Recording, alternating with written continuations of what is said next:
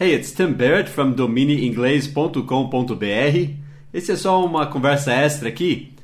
Eu sempre digo que eu gostaria de poder trazer meus alunos para passar o dia com a gente, com a nossa família, em casa. Daí seria uma lição constante. Mas a outra opção é eu passar essa experiência através desses mini podcasts.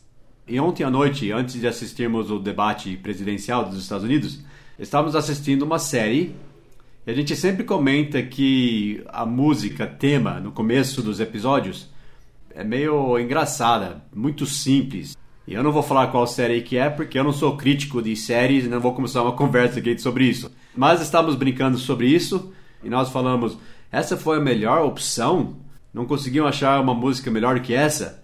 Daí, brincando sobre isso, o meu filho falou: acho que o músico trouxe a música, eles ouviram, não tinha outra opção e falaram, vai essa aí mesmo.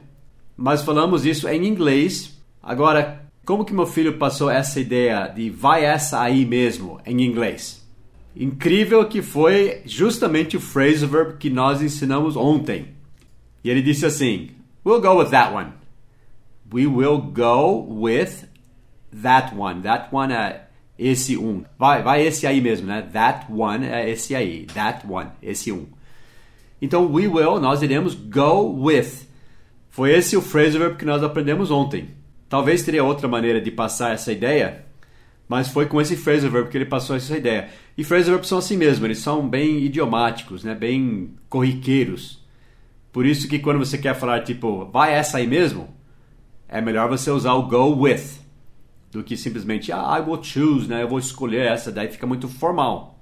Então eu só queria compartilhar isso para você ver um outro contexto do phrasal verb que ensinamos ontem. Então vamos recapitular lá no inglês todos os dias, episódio número 484. Volte lá e aprenda bem esse phrasal verb. Have a great day. Bye bye.